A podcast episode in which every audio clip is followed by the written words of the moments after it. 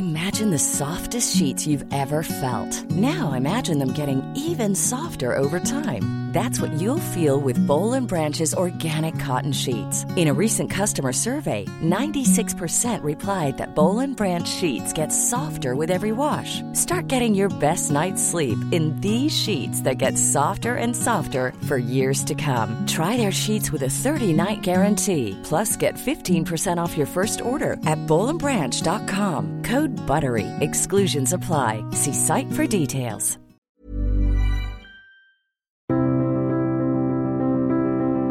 Bienvenue sur les podcasts Conflits, une nouvelle émission consacrée à la géopolitique avec mon invité Florian Louis. Je vais vous présenter dans quelques instants et avant cela, petite page publicité autour de conflits, les publications sont nombreuses.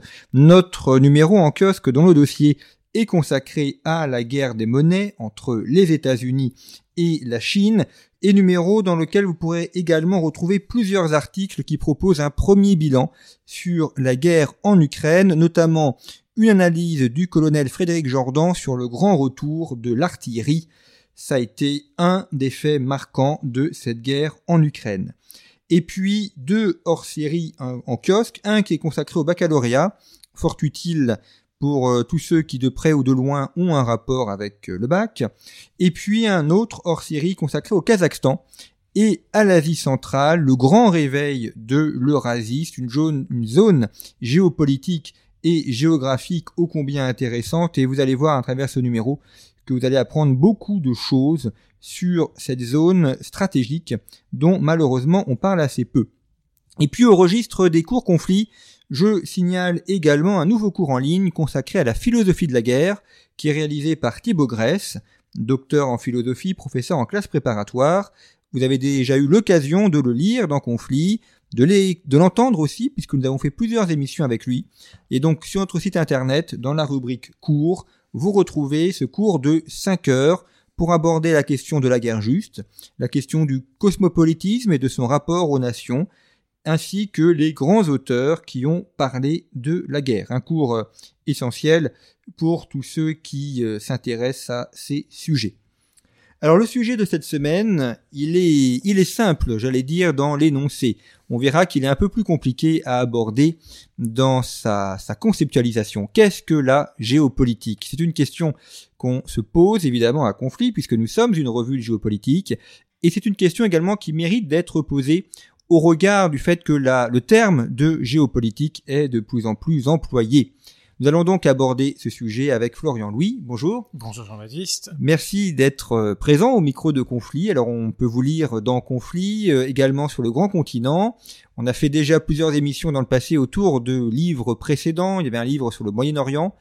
Et euh, vous avez deux publications récentes qui donneront l'objet de deux émissions. Donc une paru au PUF. Qu'est-ce que la géopolitique? C'est une collection qui vient d'être lancée, euh, géopolitique, qui est dirigée par Frédéric Ancel. Et donc il y aura d'autres titres à venir. Et un autre, toujours au PUF, Presse universitaire de France, alors euh, beaucoup plus volumineux, et ça sera l'objet d'une émission que vous pourrez écouter dans quelques semaines. Histoire mondiale du XXe siècle, je n'en parle pas davantage, euh, on en reparlera dans l'émission qui est euh, consacrée.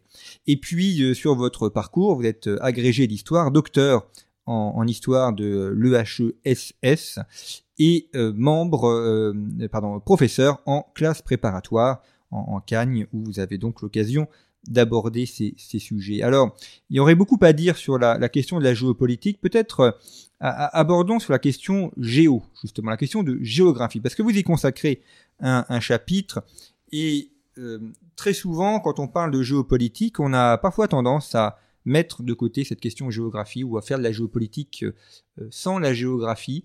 C'est un, aspect que vous avez voulu, euh, enfin vous avez souligné justement, avec un autre, le, corollaire qui est la question du déterminisme. Parce qu'il y a deux dangers finalement. C'est soit effacer la géographie, soit ne parler que de ça et dire bah, il y a un déterminisme géographique. Euh, comment est-ce que les, auteurs que vous, abordez dans l'ouvrage ont, traité le sujet ou ont essayé de résoudre cette contradiction? C'est effectivement une contradiction, une dialectique hein, qui parcourt toute l'histoire euh, de, la discipline, et c'est effectivement ce qui m'a aussi motivé à écrire ce livre, c'est ce constat que de plus en plus, derrière le mot géopolitique, on trouve souvent en fait de la politique, des sciences politiques, et on se demande un petit peu euh, qu'est-ce que vient faire le géo devant, parce qu'il y a une forme d'oubli de la géographie euh, qui euh, va en, s'accroissant, et c'est un, peu dommage, en tout cas si on veut garder une forme de, de pertinence et d'utilité au concept de géopolitique. De là, il faut comprendre pourquoi cette tendance à oublier, à négliger la géographie dans des analyses qui se revendiquent pourtant d'une géopolitique. Et la cause, elle est simple, et vous l'avez évoqué, c'est le fait que mêler une analyse, dans une même analyse le géographisme, le géographique pardon et le politique, c'est quelque chose qui est assez complexe et qui peut vite conduire à des simplifications, ce qu'on a parfois appelé donc le déterminisme. Et donc c'est par prudence, par euh, rejet aussi de tout ce qui peut rappeler quelque chose comme du déterminisme, que de plus en plus on, tente à oublier effectivement le, le préfixe géo dans le mot géopolitique. Or, historiquement et étymologiquement, la géopolitique, c'est une discipline qui est apparue à la fin du 19e et au début du 20e siècle, précisément dans le but de rechercher des influences, des corrélations, des liens entre la politique menée par un État et euh, le milieu, le cadre naturel, géographique dans lequel cet État euh, s'inscrit. Et donc je, je, remonte justement à cette origine, euh, à ces origines de la discipline, et je montre aussi que justement cette, euh, ces débats et ces critiques qui ont pu être adressés à l'approche géopolitique, notamment ces accusations de déterminisme qui ont été lancées par l'historien français euh, Lucien Fèvre, expliquent justement qu'ensuite on ait eu, même assez tôt en fait, une bifurcation entre plusieurs conceptions de la géopolitique, et que dans tous les cas, bien sûr, il est fondamental aujourd'hui encore, selon moi, d'accorder de la place à la géographie quand on fait de la géopolitique, mais bien sûr, il faut le faire avec du tact, avec de la prudence et avec de la modestie. Hein, J'en appelle dans, dans, ce livre à une géopolitique modeste. C'est-à-dire que si on la prend au sens propre, c'est-à-dire justement la recherche des liens entre le géographique et le politique, la géopolitique ne peut pas tout expliquer d'une situation. Elle est l'une des approches, l'un des savoirs aux côtés de justement la science politique, de la démographie, de l'économie, de l'anthropologie et de tout un tas d'autres choses qui contribuent parmi d'autres éclairages, à éclairer donc justement une, situation donnée. Alors, ce qui est aussi la question du déterminisme et la question de la liberté humaine, euh, on l'a vu si on prend l'actuel euh, conflit en Ukraine, il y a beaucoup d'analyses, beaucoup, enfin, chaque auteur aussi a sa manière de voir les choses, et on a vu une école un peu déterministe en disant bah ce conflit était inscrit finalement, euh, alors ça s'explique par l'histoire certes, mais là aussi comment euh, les, auteurs ont, abordé cette dialectique entre liberté et déterminisme. Alors précisément, hein, ce, ce que beaucoup ont reproché, notamment en France, à la géopolitique venue d'Allemagne, c'était ce qu'on a donc appelé son déterminisme, c'est-à-dire l'idée que l'homme serait comme un esclave finalement de la nature. Euh, l'homme serait dépendant du milieu dans lequel il naît et finalement euh, la politique qu'il mène ne serait pas tant le fruit de sa volonté, de ses idéaux, de ses ambitions, mais elle serait avant tout le fruit de sa position, de sa situation, de son milieu. Et évidemment, si on pousse cela euh, très sans doute trop loin, on en arrive à nier toute liberté humaine et à considérer que eh bien, les hommes ne sont pas responsables de leurs actes, ce qui est aussi très problématique. Ça, ça voudrait dire que voilà, quand un État en envahit un autre, finalement, c'est pas parce que le chef de cet État l'a décidé ou l'a voulu, mais c'est parce que la géographie le poussait, le contraignait presque contre son gré à le faire. Donc, c'est précisément pour contrer ce, genre d'analyse qui peuvent vite aboutir à, des simplifications euh, que un certain courant géopolitique que je qualifie dans mon livre d'humaniste et qui vient essentiellement de France, notamment au travers de la figure de Jacques Ancel, a cherché à développer une approche géopolitique qui s'inspire euh, d'une vision plus volontariste, qui accorde à l'homme, c'est ce que Lucien Fèvre a appelé par opposition au déterminisme, le possibilisme, l'idée que la nature ne détermine rien, elle offre des possibilités, et ce sont les hommes qui exploitent, en bien ou en mal, en, meilleur ou en moins bien, les possibilités que leur offre le milieu, mais donc ça permet de remettre l'homme, de remettre l'humanité, de remettre la liberté tout simplement au centre du jeu, et donc il faut essayer de trouver, c'est ce, ce, pourquoi je plaide dans, dans la première partie de l'ouvrage, une forme d'équilibre entre ces deux extrêmes, c'est-à-dire l'idée d'un homme tout puissant. Euh, on voit bien aujourd'hui, notamment avec la crise climatique, que c'est un peu plus compliqué que cela, et en même temps d'un homme l'autre opposé du spectre, un homme qui serait purement esclave de la nature, c'est évidemment là aussi beaucoup plus compliqué que cela. Donc il faut essayer de trouver un juste milieu entre ce que la nature fait euh, à l'action politique des hommes et ce que l'action politique des hommes est capable de faire à la nature, y compris la, la transformer. Alors vous citez l'auteur Jacques Ancel, qui est un auteur euh, quasiment inconnu du, grand public, on, on l'évoque jamais, et pourtant il a eu un rôle euh, important. On va consacrer quelques minutes pour l'évoquer. Il a beaucoup écrit durant l'entre-deux-guerres. Alors souvent, quand on aborde l'école française de géopolitique, on pense à, Vidal de Lablache, évidemment, Emmanuel de Martonne, c'est un peu les, grandes figures tutélaires, les, les, les, prophètes de la géopolitique française, et Jacques Ancel, qui est un maillon essentiel d'ailleurs dont un de ses ouvrages s'appelle Géopolitique, euh, lui aujourd'hui est oublié. Alors qui était Jacques Ancel et, quel est son apport épistémologique? Alors vous avez cité deux grands noms, le principal c'est Vidal de Blache d'abord et Marton ensuite, qui sont eux vraiment les pères fondateurs de l'école géographique française. Mais justement ils n'ont presque pas fait de géopolitique. Euh, Vidal de Blache un petit peu, notamment son livre La France de l'Est, Marton pas du tout puisqu'il faisait de la géographie physique, et Jacques Ancel est celui qui, dans leur sillage, il est l'un de des élèves, pas directement, mais l'un des disciples de, Vidal de la Blache, va justement explorer la, dimension politique de la géographie dans la dimension vidalienne, qui est cette dimension possibiliste dont, je parlais. Et donc, il va être l'un des premiers, il y en a un autre avant lui, quasiment en même temps que lui, qui s'appelle Camille Vallot, qui va être vraiment le tout premier. Alors, parle pas lui de géopolitique, mais de géographie politique, mais qui va être le premier à vraiment essayer de développer une géographie politique vidalienne par opposition à la géographie politique allemande, ratzelienne, plus inspirée donc du géographe allemand Friedrich Ratzel, euh, plus plus déterministe justement. Et donc Ancel, c'est celui qui va pousser effectivement la chose le plus loin, puisque lui non seulement va s'inscrire dans les pas de Vidal pour l'inspiration possibiliste, de Camille Vallot pour l'idée qu'on peut qu'on peut faire une géographie politique possibiliste et pas déterministe, il va aller plus loin puisqu'il va reprendre le mot géopolitique aux Allemands et il va être effectivement en 1936 le premier à publier un livre dans lequel figure le mot géopolitique. D'ailleurs, ce livre n'a qu'un seul mot sur sa couverture, géopolitique. Donc, de ce point de vue-là, il a vraiment fait un, grand travail pour essayer de neutraliser, on va dire, ce mot qui était à l'époque, surtout en France, très mal vu, puisque euh, la géopolitique et le mot géopolitique est devenu vraiment populaire précisément à l'époque où vivait Ancel, dans l'entre-deux-guerres mondiales, en Allemagne, chez les géographes, qui étaient assez proches du pouvoir nazi et qui étaient surtout euh, assez proches des ambitions pan-germanistes et expansionnistes, qui étaient bien sûr opposées aux intérêts français. Et donc Ancel, lui, euh, s'oppose radicalement à ces géographes, mais il s'oppose à eux non pas en rejetant justement les euh, outils qu'ils ont forgés, mais en essayant de les reprendre pour les tordre, entre guillemets, dans un autre sens. Il y a une phrase dont je me souviens plus au mot près, mais il explique, voilà, que s'il reprend le mot géopolitique, c'est certainement pas pour faire de la géopolitique comme font les Allemands, mais c'est pour ne pas leur laisser ce mot, justement pour, pour dire qu'on peut faire une autre géopolitique, une altère géopolitique, euh, qui serait, alors après on pourra débattre évidemment, euh, il accuse euh, en bonne partie à raison la géopolitique allemande de ne pas être neutre, de ne pas être objective, d'être très orientée dans le sens du pan-germanisme, lui prétend donc avoir une approche plus scientifique, même si on peut montrer en lisant ses ouvrages que souvent, malgré tout, il défend aussi, enfin il aboutit à des conclusions qui sont conformes aux intérêts français, donc il est aussi bien sûr dans une réponse. Mais on a une époque où la géopolitique, elle l'a toujours été, elle continue à l'être, mais encore plus que jamais peut-être, est vraiment euh, une science clivante, une science, euh, une science mêlée de politique, comme son nom l'indique, et, qui fait l'objet vraiment de, de vrais bras de fer, parce qu'on est aussi dans une période de tension très forte entre la France et l'Allemagne. Et aujourd'hui, quand on parle de géopolitique, est-ce que vous trouvez que ça c'est davantage neutre que ça ne fut, euh, ou est-ce qu'au contraire, on a encore ces clivages qui peuvent se, ou des clivages qui peuvent se retrouver? On a toujours des clivages, mais ça n'empêche pas que, selon moi, on peut trouver de la qualité des deux côtés du clivage parce que par delà, parce que le clivage n'est pas que, il est pas tant politique que presque philosophique. C'est-à-dire que, comme je le dis au début de mon ouvrage, si on regarde le marché français des manuels de géopolitique, il y en a clairement qui sont plutôt dans une logique, on va dire, matérialiste, pour ne pas dire déterministe, parce que ce serait très exagéré, mais qui insistent justement beaucoup sur le poids de la géographie, de la situation, de la conformation des États. Et puis on en a d'autres qui sont plutôt, pour le coup, des manuels ou des ouvrages très géopolitique humaniste qui insiste assez peu finalement sur la géographie, si ce n'est sous l'angle de ses représentations, mais donc là on est déjà dans un, autre domaine, et qui s'intéresse d'ailleurs plutôt finalement à la question du conflit, hein, c'est toute la tradition lacostienne pour le coup, qu'à la, qu'à la, qu'à la tradition purement euh, géographique et matérialiste.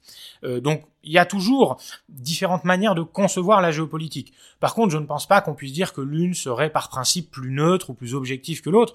Au contraire, je pense qu'il y a du, du, bon et de l'intéressant à prendre dans les deux, euh, parce qu'il y, a évidemment, face à un problème géopolitique donné, aucune solution, aucune réponse simple et univoque. Et je pense que c'est de la confrontation des points de vue, des approches, des angles, qu'on peut essayer de, dégager quelque chose qui permet si ce n'est, je dirais même pas jusqu'à dire dégager une vérité, je ne sais pas s'il y a des vérités géopolitiques, mais il y a en tout cas de la validité, de, des choses qui fonctionnent, qui sont intéressantes et qui aident à, avoir une meilleure prise sur le réel. Parmi les, grands courants de géopolitique, on évoque euh, toujours un petit peu la, trinité euh, France, euh, Allemagne, pays anglo-saxons.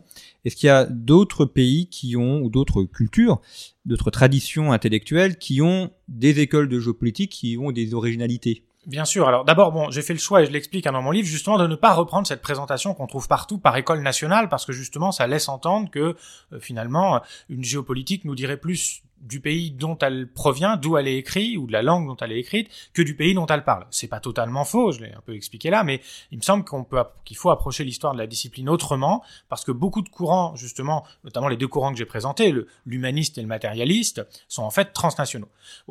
Il n'empêche, et votre question est très intéressante, que je, si j'ai pas aussi choisi ce, ce mode de présentation-là, en tout cas pour ce livre-là, parce que je travaille à plus long terme sur une histoire de la géopolitique où j'aborderai justement plutôt sous un angle national, cette, cette approche en trois écoles, elle a le, le grand défaut bah, de laisser penser qu'il y aurait que trois pays ou quatre, si on, avec l'Angleterre et les États-Unis du côté anglo-saxon, mais qui auraient développé des écoles géopolitiques, alors que, par exemple, en Amérique latine, on a notamment euh, dans les années 60 et 70 un foisonnement d'écoles géopolitiques dont on a à peine idée en France, euh, parce qu'il y a très peu de travaux dessus. Euh, en Italie aussi, il y a eu une importante école géopolitique dans l'entre-deux-guerres mondiales. Il y en a eu un petit peu en Espagne. Il y en a eu une très importante. On a même eu deux pardon, l'école de Tokyo et l'école de Kyoto au Japon. Donc il y a vraiment, mais ça, c'est des continents qui sont encore très peu exploré de l'histoire de la géopolitique, c'est vraiment ce sur quoi je travaille actuellement.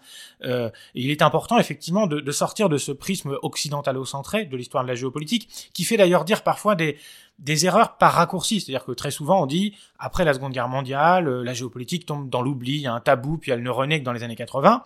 Bon, c'est peut-être vrai si on se place en France ou aux États-Unis, et encore, il faudrait nuancer, mais si vous allez par exemple en Amérique latine, pas du tout. Les années 50, 60, c'est l'âge d'or de la géopolitique en Amérique latine.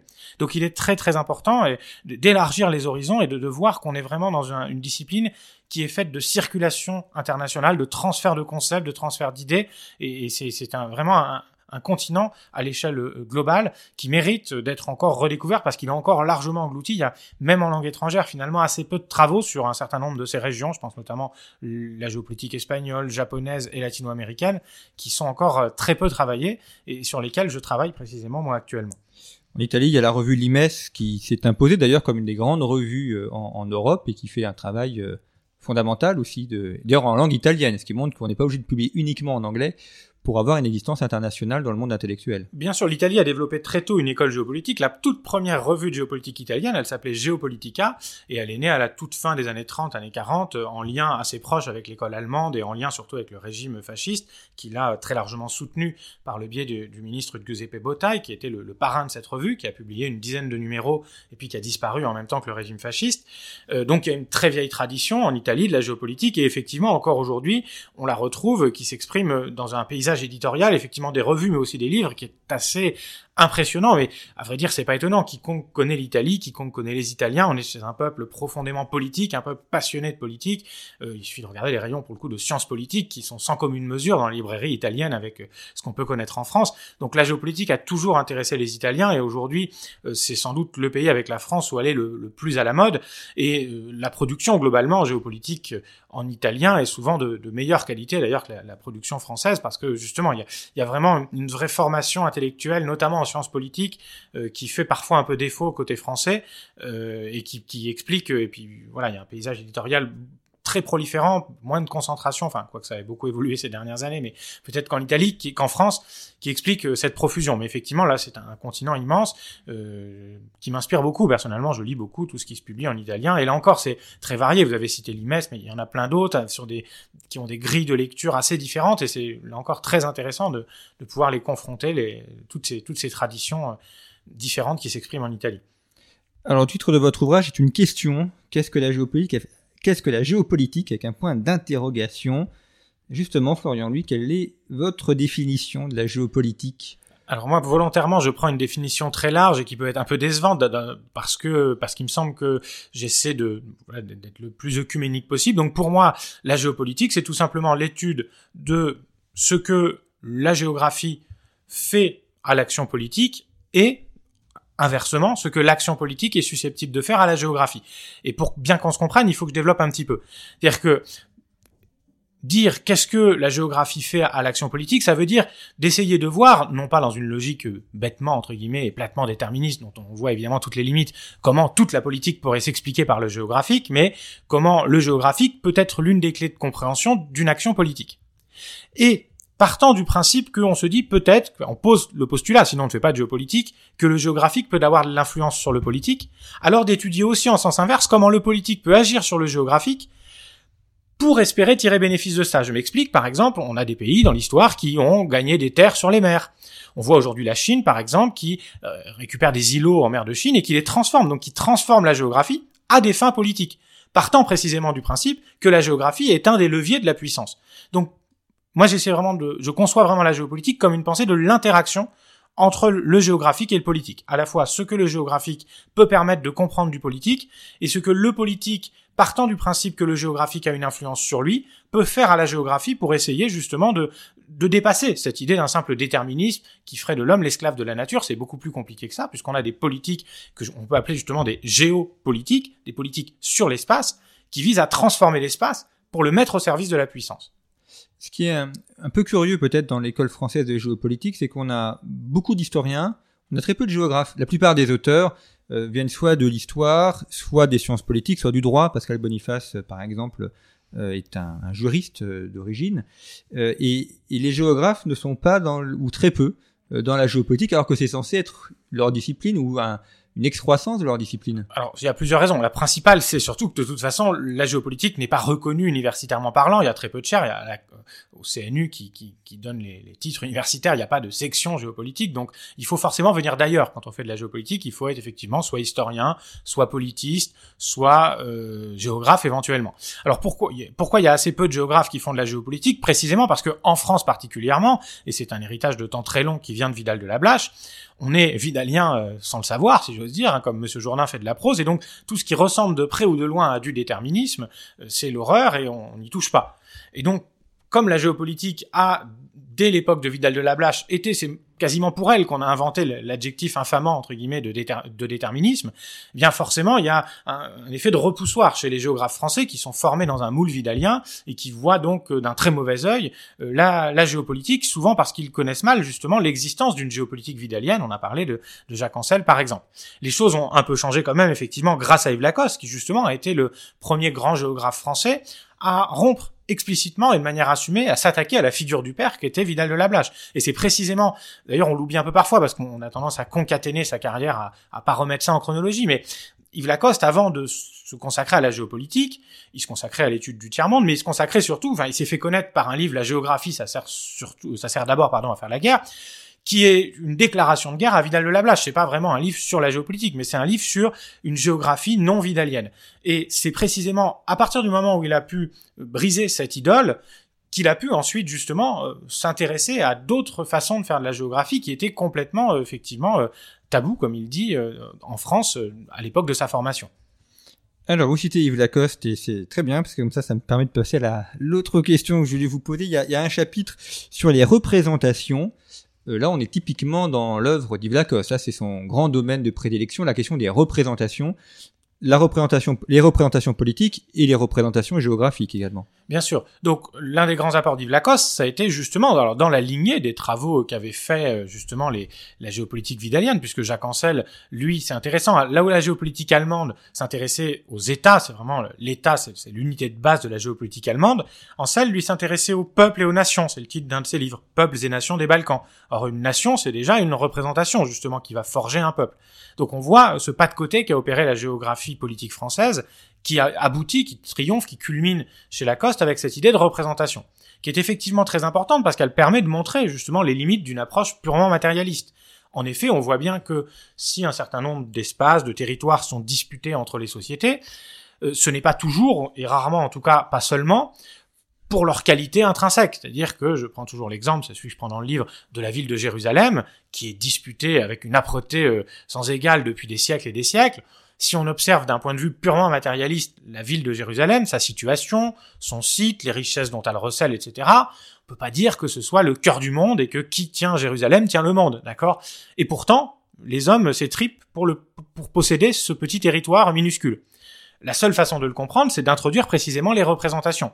Ce qui fait la richesse de Jérusalem aux yeux d'un certain nombre de sociétés, euh, ce n'est pas tant sa situation ou sa géographie, on va dire, qu'une géographie imaginaire, que son rôle religieux notamment. Et donc on voit qu'effectivement, on peut pas avoir une approche uniquement matérialiste des conflictualités euh, qui animent notre monde. Il faut aussi introduire la manière dont ces espaces sont perçus, sont reconstruits par les acteurs finalement, euh, parce que on peut certes avoir une approche, et il faut l'avoir quand on est quand on fait de la géopolitique objective, on regarde concrètement sur un territoire quel est l'intérêt euh, de tel ou tel espace, mais euh, si on veut comprendre, il faut aussi se mettre dans la tête des acteurs et donc dans une forme de subjectivité et adopter, c'est ce que je développe un peu dans le livre, la, la démarche de Max Weber, hein, ce qu'il appelait la compréhension au sens weberien du terme, c'est-à-dire précisément cette capacité à comprendre ce qui motive l'action d'un acteur.